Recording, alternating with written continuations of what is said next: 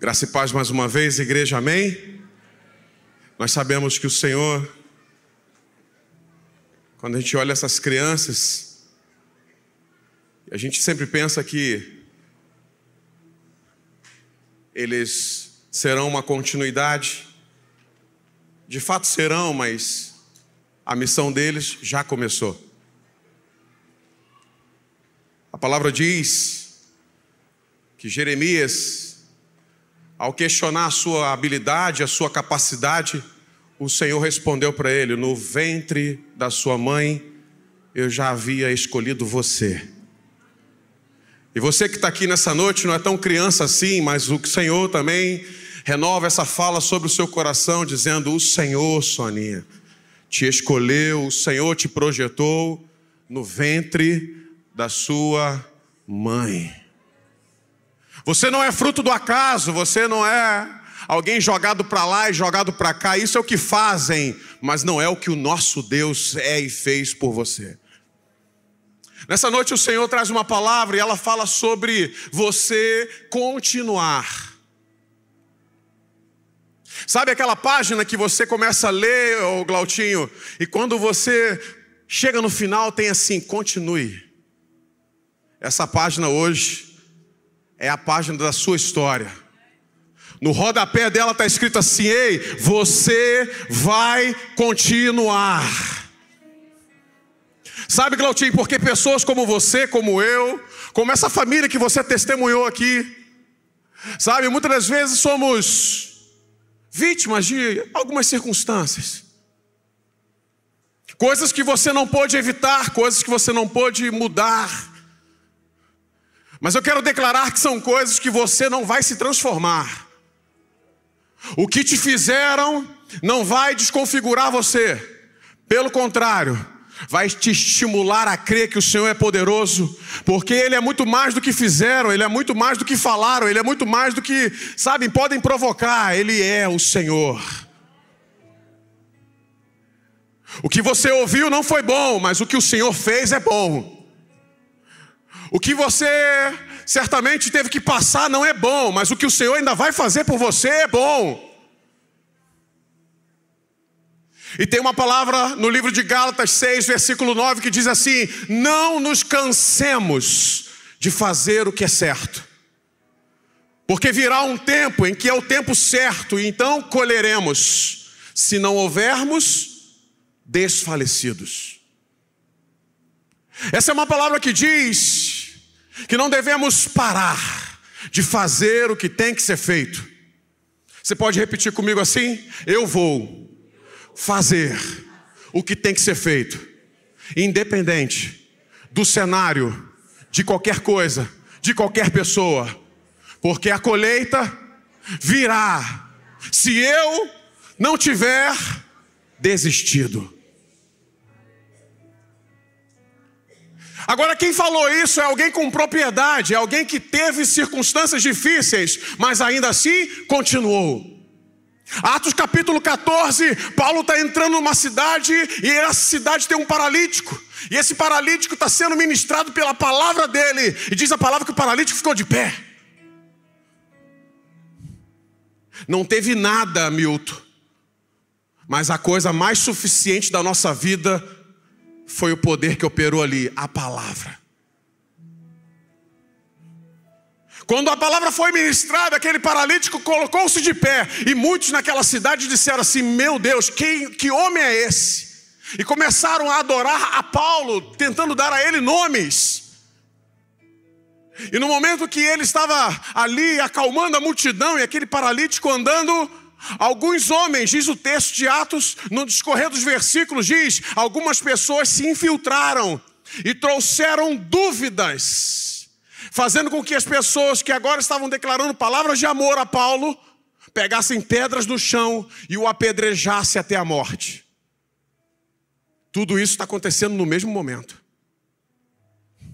Como é difícil lidar com coisas que a gente se surpreende. As pessoas estavam nos amando, agora estão nos apedrejando. Rock. É gente que está contigo num dia e no outro parece que a cabeça vira, cara. E parece que o que você fez, o que você foi e o que você se tornou para ele não é mais suficiente. Porque entrou alguma coisa que mudou o ânimo. Mas podem ter mudado o ânimo de alguém. Mas a palavra diz que Paulo foi arrastado para fora da cidade como morto e jogado na rua. E quando os discípulos de Paulo chegaram e chegaram perto, Paulo deu um salto e ficou de pé. Sabe por quê? Porque o que fizeram com você não pode te parar. A pedra comeu solta, como dizem aí. E Paulo levanta e diz a palavra que Paulo volta para dentro da cidade, Glautim. É a palavra de Deus dizendo a você nessa noite: ei, não importa o que aconteceu, é tempo de voltar para o lugar que Deus te chamou. Paulo levanta e volta e termina o que ele sabia que tinha que terminar. Deus está chamando você para terminar o que você parou.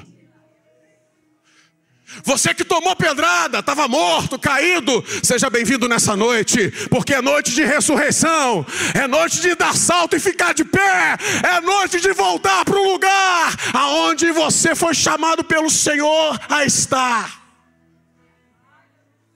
E o que você vai fazer com as pedras? Nada. Elas não servem para nada. Porque o dom e o poder e a cura do Senhor é maior e mais forte do que as pedras. Paulo levanta e volta. Esse é o cara que em Gálatas está falando para o povo de Gálatas: Ei, povo, eu sei o que é estar tá morto, mas ressuscitar pela glória do Senhor Gálatas 6, lá no versículo 16, se eu não me engano, fala assim: Ei, ninguém me toca a mão, ninguém me moleste, porque eu trago em mim as marcas de Cristo. Ele está fazendo uma menção dessas pedras, literalmente. É quando você pode contar a história que te fizeram, ou a história triste que aconteceu com você, com dor, ou você pode contar a partir de hoje como testemunho.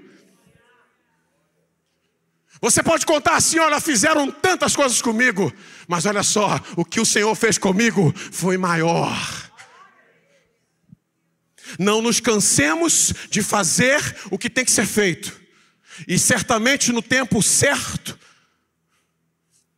bem certamente, colheremos, se não houvermos desfalecidos, se não houvermos parado. Três coisas vão ter que fazer parte da minha e da sua vida nessa noite. Essas três coisas, elas passam por uma. A primeira é o chamado. Você precisa ter uma experiência com esse chamado. E não é um chamado ministerial especificamente, é um chamado de Deus. Quem tem uma experiência com a voz, com um chamado, com o um amado, com aquele que é o Senhor das nossas vidas. Ah, queridos, ele toma pedrada, ele toma paulada, ele toma, sabe, palavras difíceis, ele toma muitas dificuldades, ele encara as coisas difíceis, ele dá uma balada, mas ele permanece. Lucas capítulo 5 vai falar sobre esse chamado. Diz a palavra que Pedro está pescando e não pega nada. E ao não pegar nada, ele começa então a beira-mar, limpar as redes e chega alguém para ele. Esse alguém é Jesus. É quando você está cansado e chega Jesus. É quando você está fadigado e chega Jesus. É quando você já está sem expectativa e chega Jesus. É quando você já não sabe mais como vai fazer o que tem que ser feito e chega Jesus. E fala assim: ei, vamos a águas mais profundas. Eita, sobre, cara.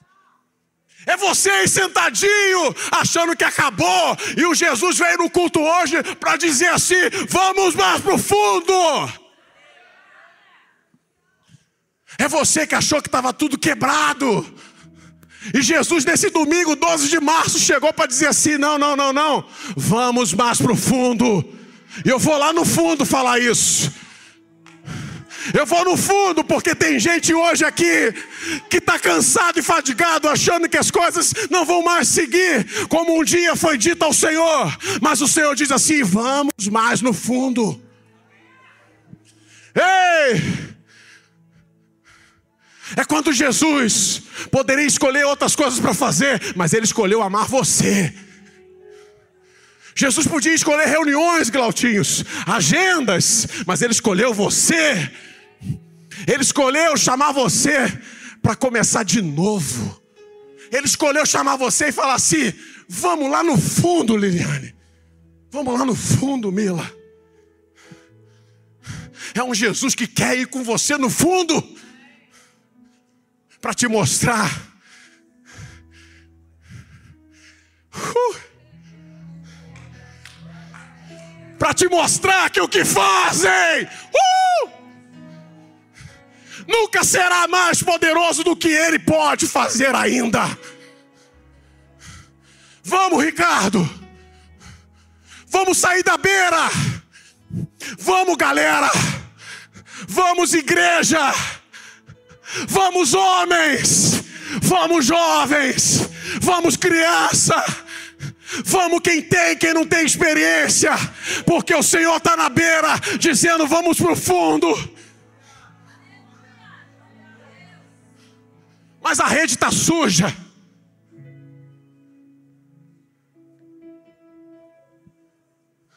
Se você prestar atenção nesse texto de Lucas 5, Jesus fala para ele no fundo, mas não fala para levar a rede. A rede suja ficou. Sabe o que ele está dizendo? O que não funcionou vai ficar. São coisas, coisas passam, coisas ficam para trás, mas o meu amor permanece. Vamos para o fundo. E o mais tremendo é que esse batismo pelo chamado vai ter dias que você vai querer parar, mas você vai lembrar, Fabão, do dia que ele te chamou. Ah, eu vou chutar o balde. Não, não, não, não, eu não consigo chutar o balde. Sabe por que você não consegue? Porque teve um dia alguém com uma voz poderosa que te chamou. E aí todas as outras vozes, elas têm que sair. Porque o meu Deus é grande. E Ele ocupa todo o espaço que já ocuparam. O espaço da decepção ele vai ocupar, o espaço da dor ele vai ocupar, o espaço da frustração ele vai ocupar, o espaço da angústia ele vai ocupar, o espaço que o pecado dominou ele vai ocupar para ficar só você e ele.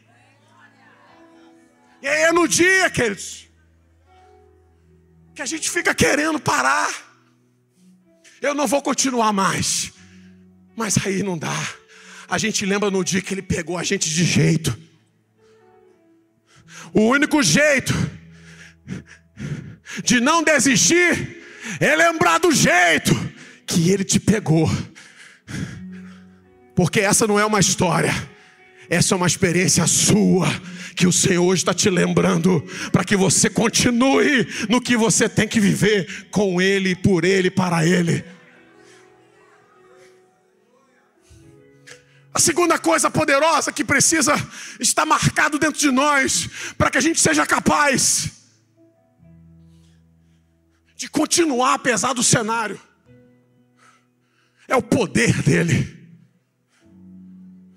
E o poder dele não é pular, o poder dele é saber que coisas impossíveis só foram possíveis nele. Mateus 14, o barco está balançando, a tempestade está colocando tudo a perder. Os discípulos estão apavorados. Jesus não está no barco, mas vem alguém caminhando sobre as águas. É quando você está certo de que agora Jesus está fora do negócio. Porque do jeito que está balançando, você diz e você acredita que não vai ser possível. E no momento que está tudo ali, todo mundo dizendo é o que? É fantasma, é, é isso, é aquilo. E Pedro olha e fala assim, cara. João disse: é Jesus. Entenda, muitas pessoas vão dizer algumas coisas sobre o que é e o que não é, o que pode ser Jesus, mas o que vai fazer diferença na sua vida é aquilo que você vai decidir fazer com Ele. não é o que você vai falar dele. Você pode vestir uma camisa de Jesus, você pode cantar um hino de Jesus, mas não é isso que Ele está querendo. Ele está querendo uma experiência com você, Ele está querendo viver com você, Ele está querendo que você seja um com Ele. É isso que vai mudar histórias, é isso que vai fazer diferença. E Pedro decide então não ficar tentando adivinhar, Pedro decide pular para dentro. Pedro fala assim: Ei, se é você mesmo, Jesus. E eu sei que essa pergunta hoje é uma pergunta que está dentro de muita gente. E eu vou deixar você muito à vontade. Quando eu te confessar algo aqui, é uma pergunta que está dentro de mim. Se é você mesmo, Jesus. Essa parece uma pergunta de gente fraca, né, Claudinho? Mas é melhor ser fraco diante de Jesus do que ser forte sem Ele. Porque fraco diante de Jesus significa que Ele pode mudar tudo. Mas toda independência sem Jesus é fraqueza. Mas toda fraqueza nele é aperfeiçoado pelo seu poder. E Pedro está dizendo o seguinte: Jesus, se é tu mesmo, eu te dou uma autoridade agora para você fazer essa pergunta silenciosa dentro de você. Faça aí se é Jesus mesmo. Porque é como a gente se encontra em algumas coisas da nossa vida, Márcia. Ah, Jesus. Quantas perguntas dessa, Glautinho? Quantas crises. Se Jesus está nesse lugar, por que que isso está acontecendo? Se Jesus está nessa pessoa, por que que ela é assim? Cara, é uma doideira. Só que Pedro pergunta e Jesus fala assim: sou eu. E Pedro continua. E Pedro fala assim: se é tu mesmo, que eu possa ir até você como você está vindo até mim, andando sobre as águas. E é nesse momento que a gente fica, Josimar, tentando achar que Jesus agora vai falar uma frase em hebraica. Sabe, Fabi, que Jesus vai fazer um discurso profético, que Jesus vai gastar uma hora para tentar me convencer, e não, ele só fala uma frase, Jean: vem. Só isso. Vem. Você está esperando muita coisa e ele só tem uma coisa para dizer nessa noite: vem. Vem. Vem. Marcos capítulo 3, um homem da mão ressequida estava no final do culto, tentando entender o que estava acontecendo, se podia acontecer nele também, e Jesus vira lá para a galera do fundão, que parece que está longe, que parece que ninguém está vendo, e aí Jesus fala assim: Ei, vem para o meio, vem para o meio. Essa palavra hoje está sendo liberada para o seu coração, para a sua vida nessa noite. Ei, ei, é hora de você vir. Pode vir. Eu estou indo. E a minha ordem é: vem também. Vamos ter um encontro nessa noite, diz o Senhor Jesus. E Pedro toma um passo importante. Ele põe o pé para fora. Ao colocar o pé para fora, ele já está começando a experimentar, Soninha. Ele coloca o segundo e agora ele já está 100% no que Jesus está fazendo. Ei, para que você possa compreender o tamanho do poder de Deus, não precisa de muito tempo. Levou cinco segundos para Pedro botar um pé e o outro. E em cinco segundos ele estava no barco balançando. E em cinco segundos ele está andando sobre as águas tranquila. E isso é para você entender que Ele não precisa de muito tempo para colocar você andando com Ele. Não, mas como é que vai fazer? Está balançando. Não, como é que vai ser? Cinco segundos. Bota o pé, bota o outro, e a realidade já é outra. Agora, olhem para mim. Pedro está estável, porque ele está andando na palavra de Jesus. E ele olha para o barco e tem onze discípulos e mais alguns acompanhantes como? Balançando, meu irmão. Está balançando. Porque a tempestade que balançava barco não balançava nem Jesus e nem Pedro na água. Já parou para pensar nisso? significa que toda a estrutura que você pode ter se agarrado esses anos, para tentar evitar que você caísse, toda a estrutura que você se agarrou esses anos para tentar evitar que você balançasse, elas não serão suficientes, tal como a palavra de Jesus dizendo: vem, e a sua decisão de colocar o passo. Cinco segundos, e eu te convido nessa noite, se você tem cinco segundos para colocar um pé na água. Se você tem cinco segundos para colocar sua vida em outro patamar, se você tem cinco segundos agora para colocar sua vida em outra estabilidade, se você tem cinco segundos para colocar sua vida numa outra condição de vida, cinco segundos, uma palavra, cinco segundos, e era uma outra realidade, Milton. É o Senhor dizendo nessa noite: não precisa de muito, só precisa de uma voz só precisa de alguém que quer e cinco segundos para agir, e tudo será uma nova realidade, porque o poder de Deus muda tudo. E sabe qual o segredo? O segundo segredo para você conseguir continuar quando as coisas estiverem difíceis?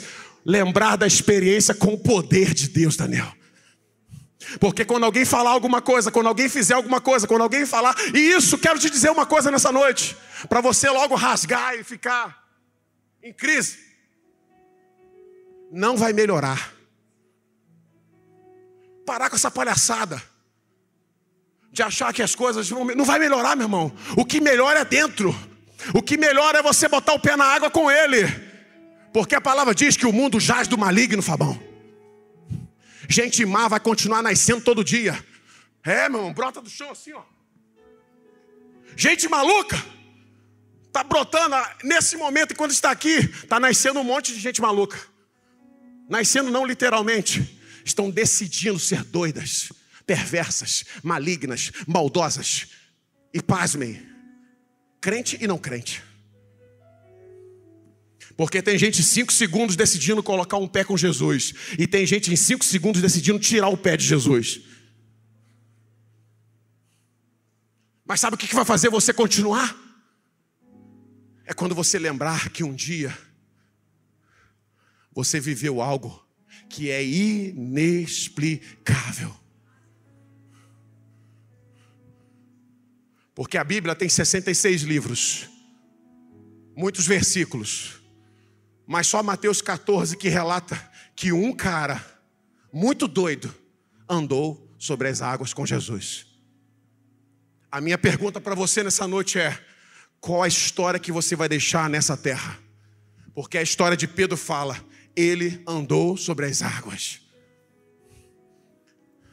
Aí você vai dizer assim: tá doido para chegar nessa parte, mas também afundou.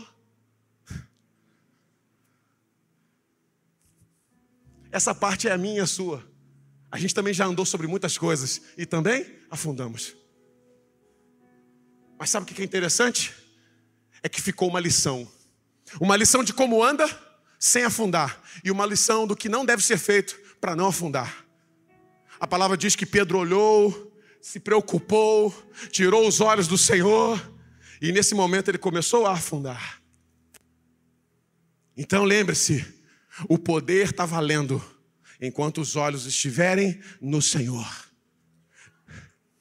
Paulo está instruindo a Timóteo, capítulo 2, dizendo o seguinte: Ei, não vos embaraceis com os negócios dessa vida. Antes, aquele que milita deve militar legitimamente.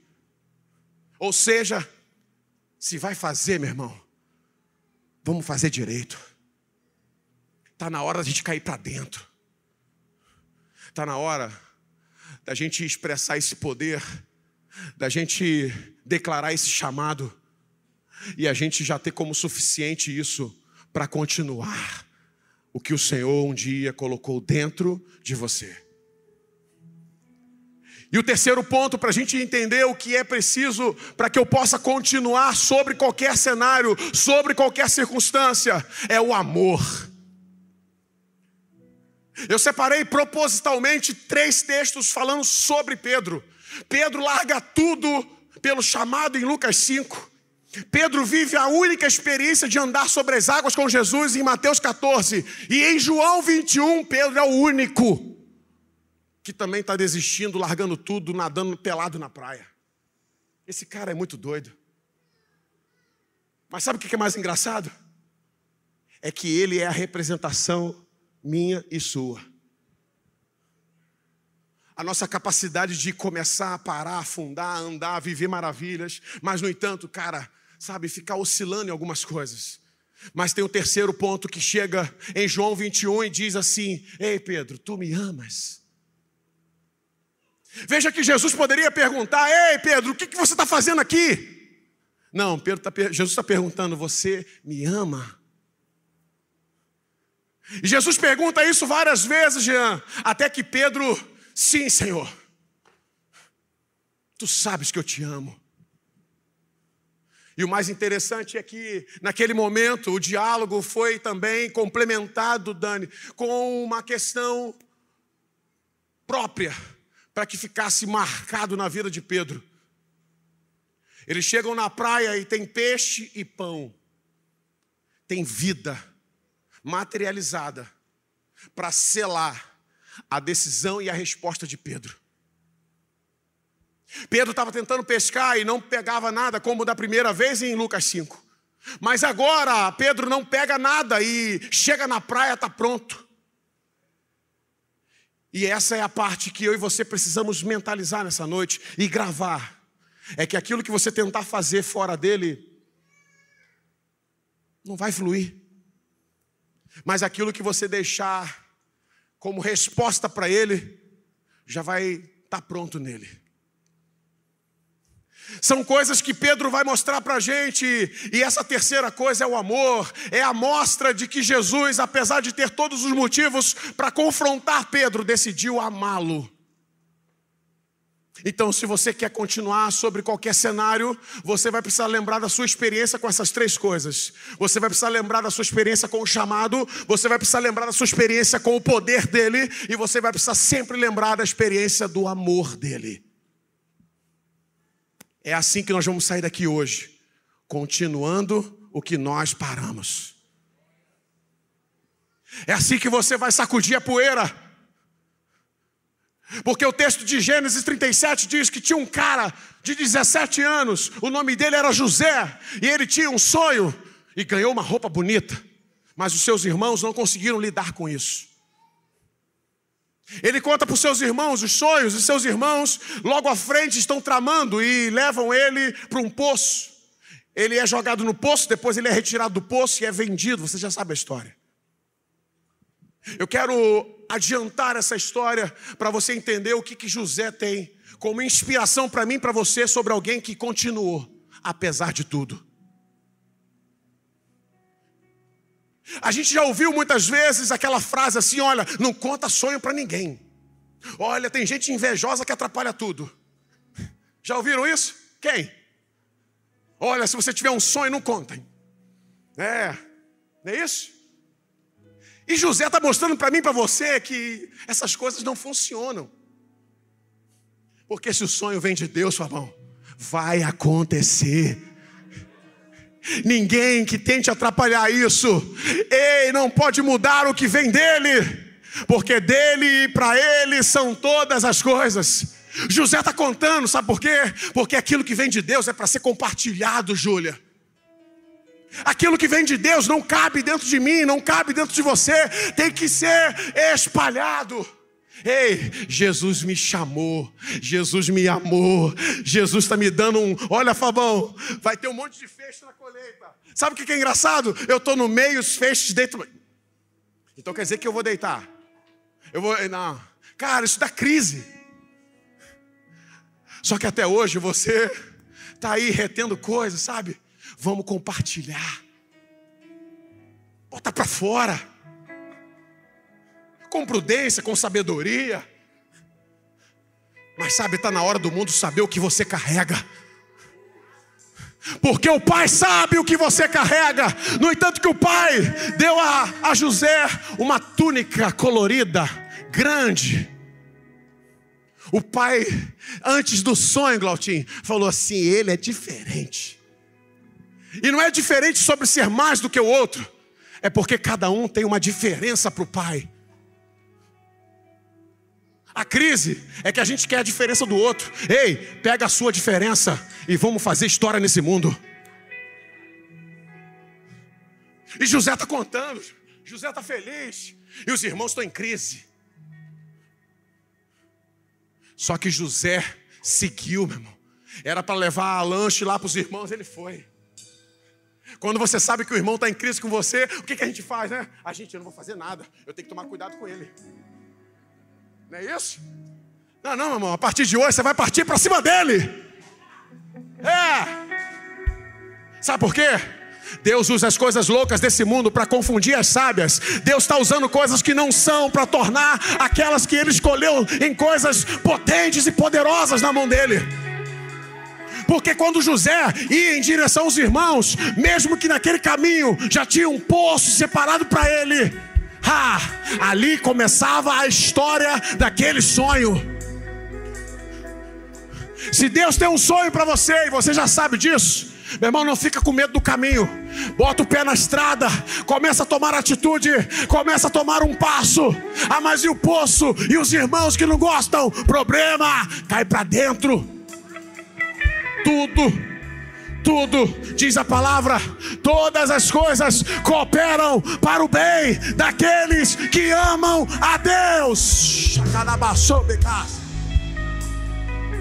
Que todo medo hoje caia e que os valentes se levantam, mesmo que caia no poço, mesmo que sejam vendidos, o plano do Senhor não pode ser frustrado. Uh! Bem sei eu que os seus planos, Senhor, nenhum deles podem ser frustrados. Agora você imagina a dor. E aí, mano, tudo bem com vocês? E aí? pum, dentro do poço. Cara, o que, que eu fiz? Só porque eu tenho um sonho? Só porque eu tenho um sonho? Só porque eu tenho algo que o Senhor me deu? Não guarde o que o Senhor te deu por causa do que fizeram. Não guarde o que o Senhor te deu por causa do que falaram. Não guarde o que o Senhor te deu por causa do medo que vão fazer com você. Se é de Deus, vambora. Se é de Deus, vambora. Se é de Deus, vamos para cima, igreja do Senhor. José cai no poço. E eu fico imaginando José Glautim, sentado no fundo do poço. Eu não morri. Vou ficar aqui até quando ele quiser. Tá no fundo do poço? Levanta a mão comigo aí. É, tem um monte de gente aí, ó. Levanta, irmão. Tá no fundo? Curte o poço. Curte o fundo do poço. Sabe por quê? Ele está no controle de todas as coisas. Esse poço não vai acabar com você. Esse poço é um pit stop, é uma paradinha Enquanto estiver lá, repensa, relembra, estuda, ei, se capacita, se instrui, porque nesse tempo Deus vai manter a sua palavra. Ei, chacadarabassou, becas. Ele está lá. A Bíblia não entra no detalhe se foi um dia, uma semana, um mês, Glautinho. O fato que ele está no poço agora. Vamos curtir o poço, gente. Eu quero declarar que você vai ter paz, que vai superar todo entendimento a partir de hoje. Você no poço chorava, ei, amargurava, falava mal dos outros. Agora no fundo do poço, você vai cantar, você vai estudar, você vai profetizar, você vai lembrar daquilo que vai renovar a sua esperança. Ei, chacatala soube. E de repente alguém chega lá em cima, José, oi. É gente que te chama pelo nome achando que você está quietinho e já morreu. É gente que está pensando que já acabou. E ele chama só para poder testar, sabe, André? André? Aí o André responde: Oi. Responde, André. Tô aqui, mano. Fala, Yuri. Yuri. Tô aqui. Fabão. Fabão. Cadê Fabão? Eis-me aqui. Glautinho, de 2014, cadê? Vamos aqui. E aí os caras jogam a corda. Olha que gente doida, meu irmão. É gente que tenta matar e depois tenta tirar. A gente sofre com isso, gente. É gente que te dá paulada, depois conta história, pede perdão. É um negócio de maluco. Esse negócio quer deixar você doido. Mas eu quero declarar a partir de hoje que a sua mente vai se manter intacta. Ei, a sua mente vai se manter, ei, perfeita. Porque essas coisas loucas desse mundo não vão tirar você do sério. Uou! E aí, José, a gente está preocupado com você. E por que vocês me jogaram aqui? Tem hora que dá vontade de ser mal criado. Porque faz o que fazem, Fabi. E depois pergunta como é que você tá. Tá de brincadeira, né, meu irmão? Tava pensando em você. Não quando me jogou nessa. E aí jogam a corda, puxam José. José falou assim: Poxa, pensei que vocês iam me deixar nessa. Aí passa os primos, os amalequitas, compradores de gente, de escravo. E eles pegam assim: É gente que está jogando você como se fosse uma coisa qualquer. É gente que está tratando você como se você não tivesse valor. É gente que está te jogando em cima de carruagem. É gente que está jogando você em lugares que não eram lugares para você. Mas estão colocando você para ver se as coisas levam. Vai, vai. Mas eu quero te dizer: você não vai para lugar nenhum. Que o Senhor não esteja observando, olhando e controlando até os lugares aleatórios que algumas pessoas acham que está mandando você. Isso também é caminho de propósito. Porque foi sofrendo que a gente chegou em alguns lugares de glória. Porque Jesus, meu, tu precisa fazer valer uma coisa. Eu sou o caminho. É isso que as pessoas não sabem. Jogam a gente no caminho. E quem é o caminho? É o Senhor Jesus. Coisa feliz é cair no caminho de Jesus, Mário. Agora, José está indo na carruagem dos, dos ismaelitas, ninguém sabe para onde vai. É quando você não sabe mais o que vai acontecer com você amanhã. É quando você não sabe mais o que vai ser. Então eu vou te falar outra coisa, como no poço. Quando você não souber mais, relaxa, curte a viagem, porque o Deus que começou a boa obra é fiel e poderoso para completá-la na sua vida. Mas a gente fica tenso. A gente fica tenso olhando na janela, querendo saber, mandando zap, mandando e-mail, perguntando, marcando gabinete, conversando, indo na casa de A, indo na casa de B. Ei, relaxa, se você não sabe, curte a viagem. Quando chegam no Egito, descarregam a carga e vem um cara chamado Potifar para comprar os escravos. Potifar compra. Compra José, José vai para casa dele. Eu vou pular a parte da mulher. E eu acelero um pouco essa história para a gente finalizar. Ele vai preso por causa da história que a mulher inventou de que José queria agarrar ela. Mas tudo foi possível nessa história porque o manto de José ficou na mão dela. É quando você acha que deu mole em algumas coisas. Eu fugi, mas como é que eu deixei essa coisa? Como é que eu deixei isso acontecer? É quando você se sente lá dentro culpado de que talvez algumas circunstâncias que aconteceram com você foi porque você deu mole enquanto fugia. E na verdade, Deus está pegando tudo para cooperar. José vai parar na prisão e na prisão para dois caras com ele, mas antes disso, Gênesis capítulo 40, versículo 23, diz a palavra assim: O Senhor estava com José na prisão, e por isso tudo aquilo que ele fazia fluía com êxito. Você entende? Entenda nessa noite que não é o lugar, é você. Porque na prisão, como preso, a palavra diz no versículo 23 que o Senhor estava com José. E por isso tudo que José fazia fluía com êxito. Aonde você está preso? O Senhor está com você. Está agarrado algumas coisas ainda? O Senhor está com você. Ah, mas eu não estou fluindo no meu ministério. Eu não estou fluindo aonde eu achava que eu deveria estar. Ei, algumas coisas virão ali na frente.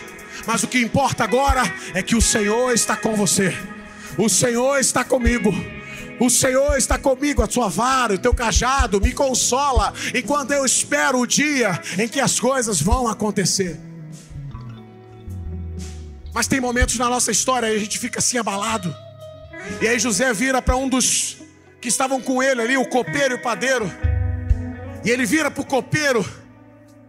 E quem não, né? Teve esse momento de. Me ajuda aí. José era o homem de Deus, Deus estava com ele, mas de repente ele revela o sonho do copeiro, e quando o copeiro fica animado, aí José fala assim: aí cara, tu vai sair daqui antes de mim, lembra de mim, quando estiver diante do faraó, me ajuda. Quem já pediu ajuda, gente? Nesse nível. O copeiro, três dias, sai da prisão vai viver a história que José revelou no sonho, de estar diante do rei. Mas a palavra diz no capítulo 41 que o copeiro esqueceu e não lembrou de José. As duas coisas juntas. Não lembrou e esqueceu. Até esse versículo, Galtim, eu achava que era a mesma coisa. Mas o copeiro, ele esqueceu e não lembrou de José nos próximos dois anos. Aí bate aquela angústia. Eu fiz tudo por ele, eu fiz tudo por ela, eu servi, eu tirei o couro, eu dei a minha vida. E o copeiro esqueceu e não lembrou de José. Essa é uma parte difícil.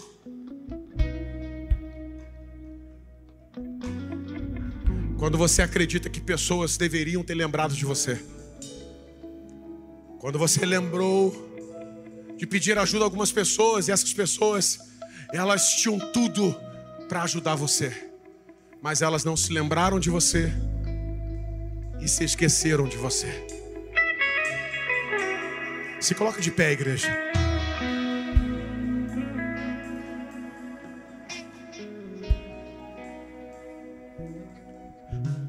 Mas sabe o que é? Nesse texto, um alimento para que eu e você possamos entender e ser ministrado como continuar, mesmo quando o cenário é difícil. Como continuar se alguém que deveria não lembrou de você? Como continuar se alguém que deveria ser um canal de Deus, esqueceu de você.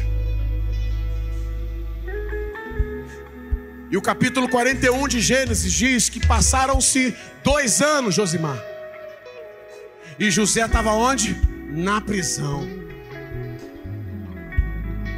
Sabe, igreja, haverá tempo que vai passar, mesmo com algumas coisas não acontecendo como você gostaria mesmo sob prisões, mas a prisão e a dor de não ser lembrado pelo copeiro não mudou o passo de José.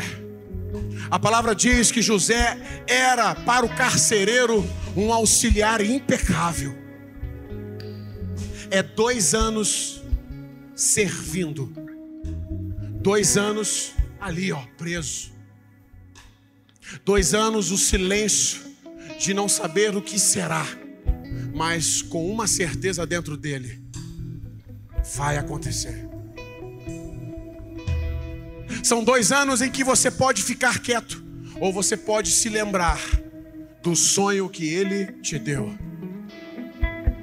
E nessa noite de 12 de março de 2023, se você está numa prisão silenciosa, então é porque você ainda tem tempo para lembrar de coisas que vão alimentar a sua esperança.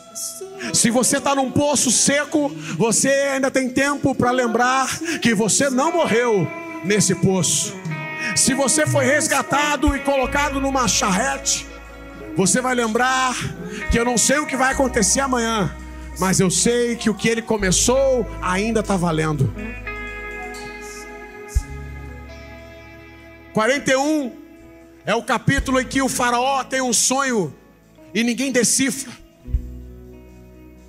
E ao ninguém decifrar, capítulo 41, versículo 9, diz que o copeiro, dois anos depois, ele fala uma frase, Glautinho. Ele diz assim: Hoje eu me lembrei das minhas falhas. Olha isso. E o copeiro, diante do Faraó, servindo a mesa dele, disse o seguinte: Faraó, ninguém decifrou, mas tem um que vai decifrar. Ele decifrou o meu, e é por isso que eu estou diante da sua mesa. O nome dele é José. É José. É Deus criando situações para colocar o seu nome, o seu propósito e os seus sonhos em realização. É Deus criando fatos. É Deus trazendo a memória de quem esqueceu de você. É Deus mexendo nas coisas. É Deus criando um tumulto só para você entrar em ação. Porque você, apesar de tudo, continua acreditando no Deus poderoso da sua vida. Eu termino da seguinte maneira: José comparece diante do rei, do faraó, e ele interpreta o sonho. Olha que incrível. Olha que quando Deus coloca algo especial dentro de você, não se preocupe, ninguém consegue copiar. José interpretou o sonho, só que agora o faraó tem o, o, o sonho interpretado, mas não sabe o que fazer com o sonho interpretado. E ele vira e fala assim: É você, José. Com tanta sabedoria, é você que vai precisar governar isso, nesse sonho. E José agora é colocado como governador de todo o Egito. 30 anos de idade. Lembre, com 17 ele teve o sonho. Com 30 o sonho está se realizando. Tem 13 anos, Glautinho de história difícil. Tem 13 anos mostrando um caminho aonde você vai ter que decidir continuar, apesar das circunstâncias desse caminho. Só que José, ele começou aquilo ali, ele começou a governar, ele começou a cuidar de todas as coisas. E eu vou pular para o capítulo 50. Quando ele chega no capítulo 50, o pai dele está morrendo. E ele diz assim para o faraó: Olha, eu vou ali em Canaã enterrar meu pai. E ele enterra seu pai em Canaã. E ele volta rapidinho, diz o texto. Passado-se mais um tempo, ele está com 117 anos. E ele já está bem cansado e chegando ao final da sua vida.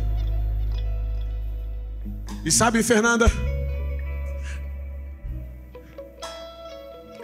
Quando José está no final da vida ali, já bem fraco, ele chama seus irmãos, chama seus parentes, e ele fala uma coisa que eu queria que você gravasse e nós acabamos aqui. Ele vira e fala assim: Olha, eu vou partir, é chegada a minha hora. Eu combati o bom combate, eu estou completando a carreira. Mas eu quero avisar vocês que o Deus de Abraão vai vir aqui pegar vocês. Olha isso, igreja. Moisés não é nascido, Glautinho. Não tem ninguém ainda na história. Ei! José está na beira do leito, já dando os últimos suspiros, Milton. E ele está profetizando, revelando algo do futuro. Ó, preparem tudo, porque o Deus de Abraão vai vir aqui pegar vocês. E olha, e eu não vou ficar aqui não, hein? Quando ele vier pegar vocês, vocês vão pegar meus ossos e vão levar para Canaã também. É gente que mesmo depois de morta vai continuar vivendo os planos de Deus. É gente que, mesmo depois que partir, ainda vai continuar desejando viver os planos de Deus. Escuta, segura, segura. Sabe o que José está dizendo? Eu, eu preciso redizer isso, que eu estou dentro de mim, não me aguentando. José está dizendo o seguinte, cara. Cara, essa carne vai passar. Mas eu ainda quero viver o que Deus tem. Olha que doideira, gente. É um cara que está com tanta energia. Quer dizer assim, gente, olha só. A minha carcaça física não vai aguentar. Mas vocês vão pegar meus ossos. E a peregrinação até a Canaã, eu quero estar com vocês. É gente que decidiu não parar nem depois de morta. É gente que está tão empolgada em continuar o que Deus tem, que não quer perder nada. Ei, se José não quis perder depois de morto, eu e você não podemos perder enquanto estivermos vivos para a glória dele. É disso, é disso que nós precisamos. Porque se tem gente querendo viver algo extraordinário depois de morto, só nos ossos. Eu acredito que essa vontade, esse desejo, esse sentimento também vai pegar em você hoje. Eu quero viver tudo que Ele tem. E sabe, oh meu Deus, eu queria terminar.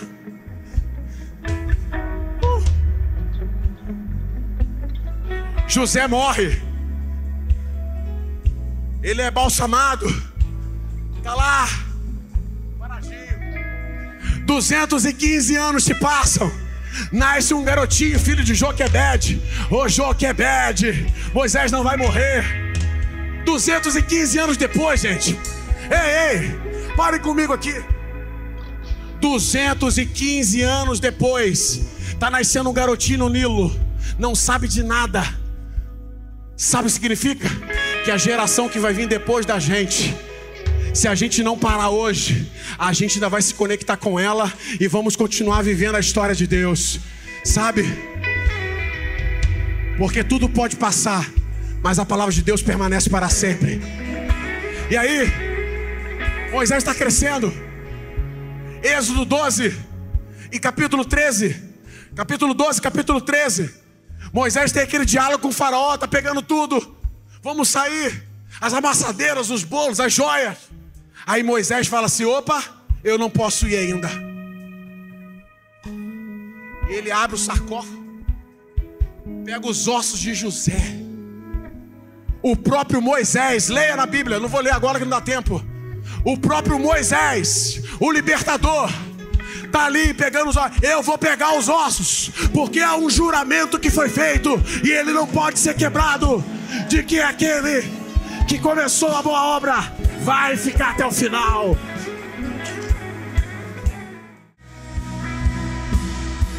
Ei. Olha que louco. José está entrando aonde pessoas vivas morreram para não entrar. José está entrando só os ossos, aonde uma geração inteira morreu no deserto. Porque Deus falou assim: vocês não entrarão. Olha isso. Teve gente que morreu para não entrar. E José, 215 anos depois de morto, está entrando em Canaã. É só para você entender nessa noite que ninguém pode parar. Ninguém pode parar você se você decidir hoje continuar firme, constante sempre abundante na obra do Senhor, segundo a palavra dele em 1 Coríntios 15, 58. Paulo está dizendo assim: ó, fiquem firmes, fiquem constantes e sejam sempre abundantes em continuar, sabendo que a vossa obra não será em vão no Senhor. José está dizendo: ei, eu vivi sonhos aqui no Egito, eu cresci no Egito. Eu tive dois filhos, Manassés e Efraim.